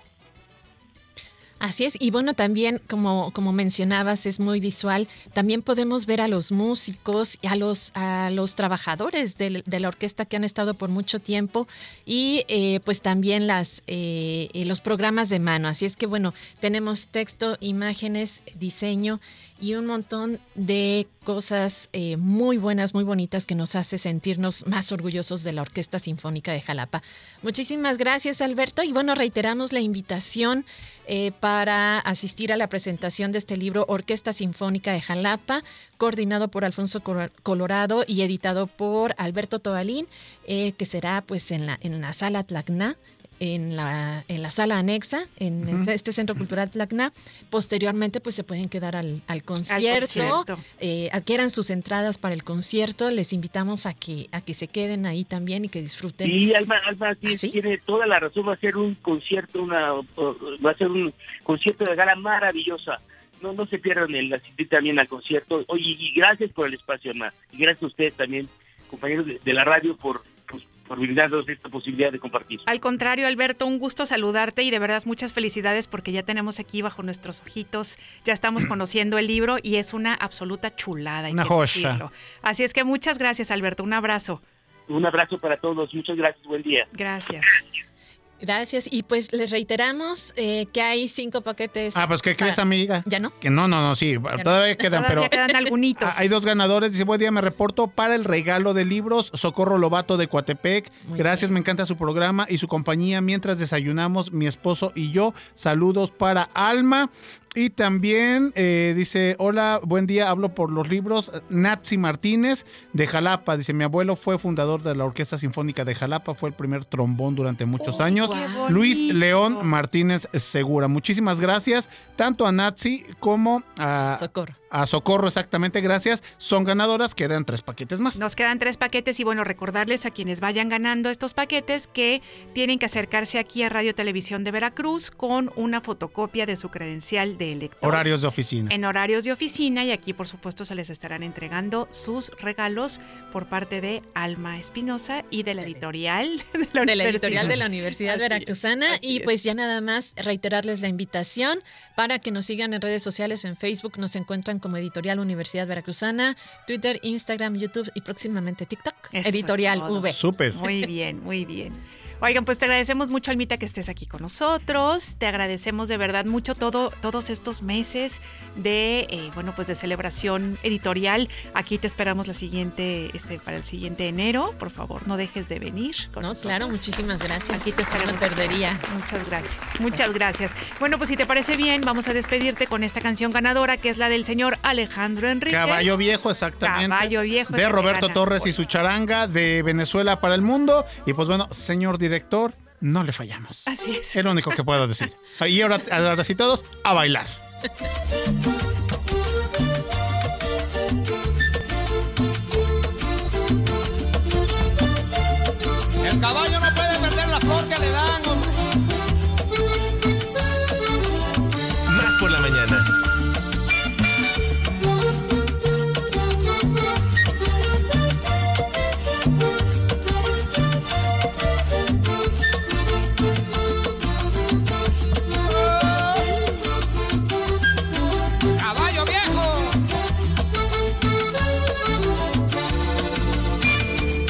Cuando el amor llega así, de esta manera, uno no se da ni cuenta.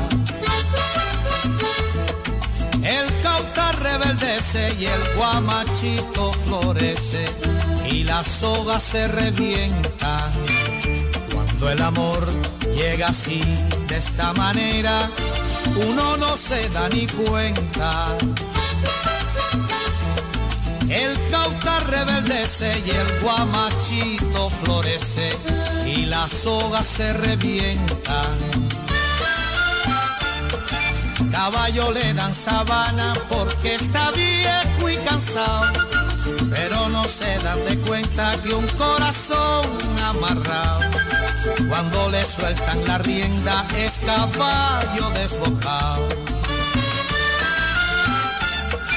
Y si una potra la sana, caballo viejo se encuentra, el pecho se le desgrana y no le hace caso a faceta. Y no lo obedece a freno ni lo para un pasar rienda.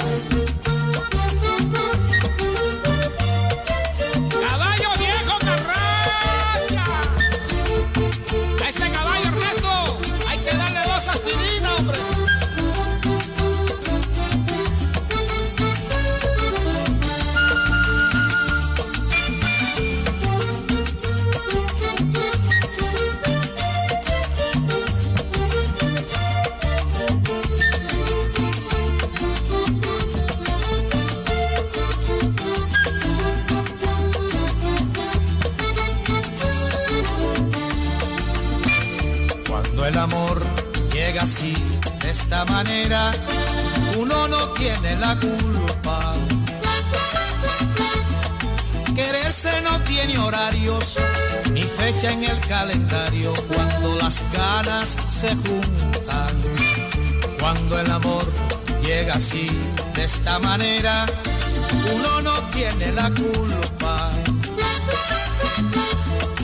Quererse no tiene horarios ni fecha en el calendario cuando las ganas se juntan. Caballo le dan sabana y tiene tiempo contado y se va por la mañana con su pasito apurado a verse con su potranca que lo tienen barrascao.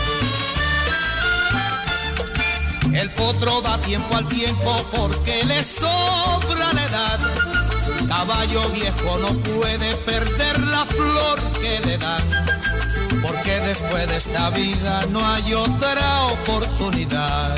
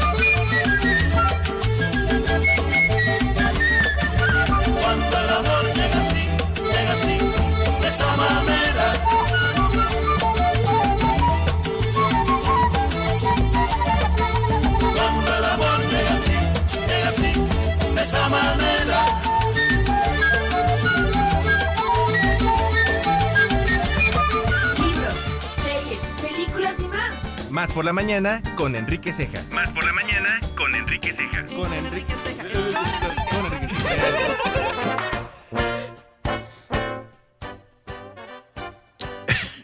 Cuando Cejita llega así, llega así, de esa manera, Ah, con razón, Cejita. estaba tomando aire ¿por qué Alex no habla todavía? Estabas que estaba- tomando sí, aire estaba para la agarrando canción. Sí, sí, Alex, este, siempre me recibes muy bien, Alex. Amigo hombre. Cejita, Ay, y yo no. te quiere. Todo también, no amiga. Tú bien. Es que Ah. hasta su hijo me recibe bien y me conoce. Cejitas, ándale, Sí. famoso. ¿Cómo Henry? Ceja. No, como- Muy bien. Pues aquí fíjense ustedes que es común ver en los programas de, de Estados Unidos como 24 Homeland. ¿Los vieron? Eh, sí, 24 sí, ¿no? Homeland 24 es- no, pero Homeland sí. Es muy buena. Que a quienes practican el Islam se les trata como amenazas potenciales a la seguridad del vecino paranoico del norte. Saben, cada quien sabe el Islam, ¿no? Hemos escuchado, por ejemplo, al presidente Donald Trump fomentar esta islamofobia, afirmando que el Islam odia a los estadounidenses. Todo como parte de una campaña en contra de una congresista islámica. Ah, pero ahora llega Rami Youssef, un actor de descendencia egipcia que nos entrega una serie en la que intenta encontrar respuesta a las interrogantes que le trae ser un hijo del Islam nacido en Nueva Jersey. El programa en cuestión se llama Rami, así nada más, y ya ha recibido por su actuación un Globo de Oro. El atractivo del show es que, como dice el título, no pretende representar a todos los musulmanes estadounidenses, sino únicamente a uno en particular y a toda la gente a su alrededor. El personaje vive aún con sus conservadores padres, migrantes egipcios y palestinos, y su hermana Dena, adulta como él. Rami heredó ser musulmán, pero ha decidido serlo, está convencido. Es un practicante selectivo, no bebe, pero tiene sexo antes del matrimonio, asiste a la mezquita, aunque en el primer episodio recibe un regaño de parte de un compañero por no ser capaz de lavarse entre los dedos de los pies. Rami busca respuesta a cuestionamientos como a dónde pertenece, si es una buena persona, tiene citas con mujeres no musulmanas y el programa permanentemente señala su doble moral por su actitud hacia las musulmanas que disfrutan del sexo. Hay un par de capítulos dedicados a la hermana y madre de Rami, quienes viven este lado difícil de ser musulmanas, el del machismo, que no las considera dentro del esquema del poder familiar. La hermana, quien tiene una lucha para impedir que sus padres se entrometan en cada asunto de su vida personal y que al igual que su hermano sufre decepción tras decepción en cada intento amoroso. La mamá de Rami, Maisa, vive el abandono tácito de un marido demasiado ocupado en el trabajo para dedicarle un minuto de afecto. En su búsqueda de algo que la mueva interiormente, un significado, decide convertirse en conductora de Uber. Pero fracasa, pues la intimidad que necesita no está en esos extraños que conoce y de los que obtiene solo palmaditas y momentáneas en la, en la espalda. Mención aparte merece el tío Nassim, un comerciante de diamantes que representa para la familia el símbolo del éxito en Occidente, un mercader que asume el ser musulmán para conveniencia y que degrada cada vez que puede a su hermana y a su sobrina. El lado cómico del asunto viene de los amigos de Rami, Steve, quien sufre una distrofia muscular y tiene un sentido del humor cáustico, además de sus amigos musulmanes Mo y Ahmed, quienes viven una relación más bien casual con su fe religiosa. Los guiones de los capítulos son muy ingeniosos y tocan temas que ninguna otra serie había tocado sobre la vida de los musulmanes en el imperio. Tienen frases tan ingeniosas como esa que expresa un personaje sobre el ramadán, al que llama el Coachella para musulmanes. Muchos de esos guiones se sienten realmente revolucionarios en la televisión. Cuando alguien escribe un texto contra el Islam en las paredes de su restaurante, propiedad de un musulmán, el hecho produce en el dueño una gran emoción porque dice, no pudo ocurrir en un mejor, una mejor época, al tiempo que señala las mesas repletas de gente. Ramadán y odio, odio racial no podría pagar por esa publicidad. Y sí, justo como los pensamientos del dueño de este negocio sobre ese grafiti ofensivo fuera de su negocio, esta serie no podría llegar a un mejor, en un mejor momento. Nos obliga a reflexionar sobre todo ante esa publicidad negativa acerca de una religión que tiene tan mala e injusta fama. El eterno prejuicio de que lo que desconocemos y es diferente a lo que creemos representa una amenaza contra nuestra supuesta paz. Ya pueden ustedes verla, está ahí Rami en una, alguna plataforma digital. Ya está también la segunda Rami. temporada. Rami es una serie realmente deliciosa.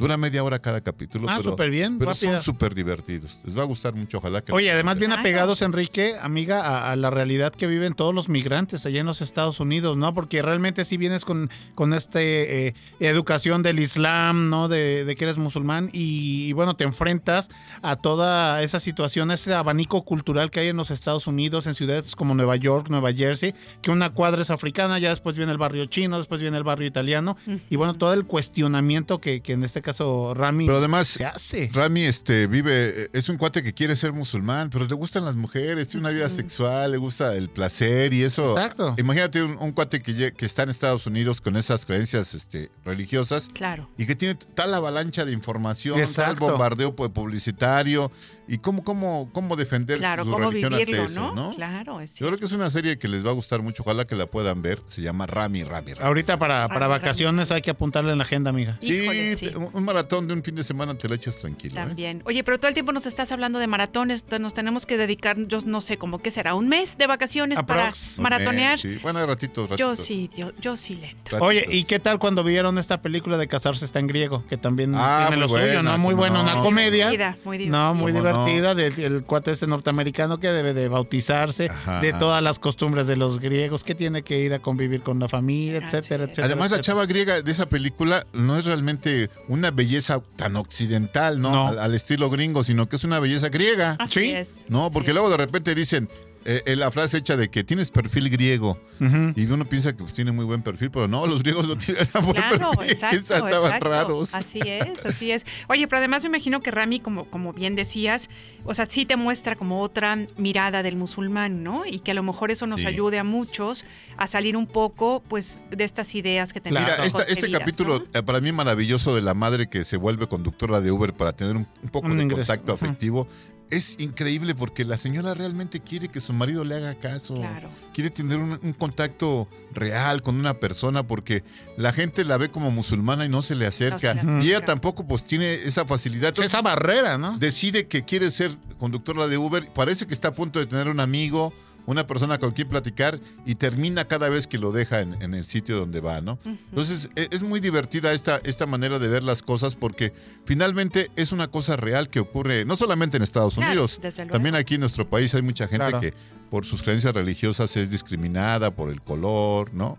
Y sí, la discriminación en nuestro país es- está mucho más latente que nunca, aunque nos hemos negado siempre a, A decirlo, a a reconocer. Fíjate que hay un libro que se llama Anatomía del Mexicano, ya no recuerdo el autor, pero habla precisamente de eso, ¿no? Que nos quejamos de cómo nos ven menos los norteamericanos, que si no nos dan la visa gringa, pero nosotros con nuestros indígenas, ¿no? A la marchanta le queremos pagar menos, regatearla, ¿no? Verla así, entonces sí como que se nos quejamos de unas cosas, pero sí hacemos Sí, no, y aparte, por ejemplo, nuestra tercera raíz, que está tan presente en, en to- Además. en Veracruz, en Oaxaca, ¿no? En, los estados del que ha sureste estado mexicano, borrada, ¿no? Que ha estado borrada, y que no, no existe. Nosotros pensamos que, que los, la gente de color empieza desde Centroamérica para abajo, desde Belice.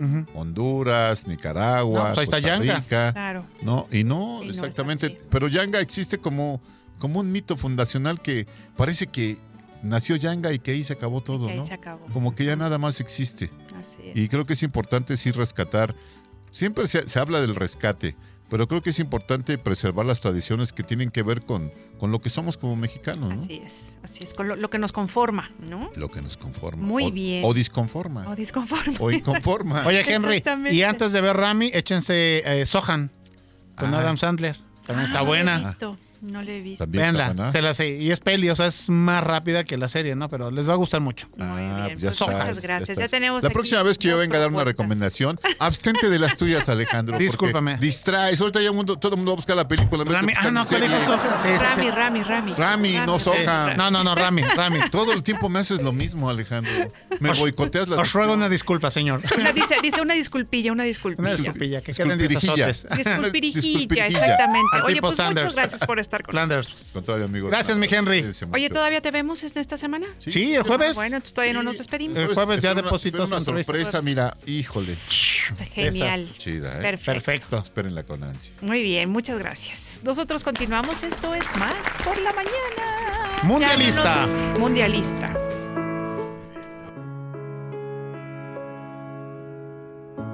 Bien, bueno, pues es momento de despedirnos el día de hoy. Terminamos De ir este levantando programa. el puesto, amiga. Levantamos, oye, sí, me encanta que yo siempre digo que vamos a continuar, pero lo que me refiero es que pienso que nos van a meter un liner y ya de ahí despedimos. Pero ya saben ustedes, mi cabeza caótica, ustedes disculparán productores. Nos vamos a despedir el día de hoy con esta canción, híjole. Todos la Rolón, conocemos ¿eh? muy bien, la verdad es que sí, es una cantante pianista de formación clásica, cantautora, diseñadora y compositora estadounidense, cofundadora de la banda de rock estadounidense Evanescence. Y bueno, pues justamente hoy, 13 de diciembre del 81, nace Amy Lynn Lee Hartzler. Efectivamente, y bueno, pues sus influencias van desde música clásica de como Mozart a artistas modernos como Björk, Depeche Mode, eh, Tori Amos y Plum. En 2006 fue incluida en el puesto número 69 entre los 100 mejores vocalistas de metal de todos los tiempos y en el mismo año su banda fue elegida como la mejor de metal. Así es, la canción que estamos escuchando para despedir este programa es My Immortal. Esperamos que hayan disfrutado, al igual que nosotros, De este esta programa. emisión. Así es, agradecemos, por supuesto, a nuestros productores. Muchas gracias a Lita Mota, muchas, más, A los muchas magos. gracias a Josu de la Fraga. Muchas gracias a Alex Rodríguez, que está aquí con nosotros también. Gracias Conchito a Celedón, Celedón. el ejército. Y así es, y a todos ustedes, amigas y amigos, que nos hicieron el favor de acompañarnos el día de hoy. Nos escuchamos el día de mañana y continúen con la programación de Radio Más. Más por la mañana.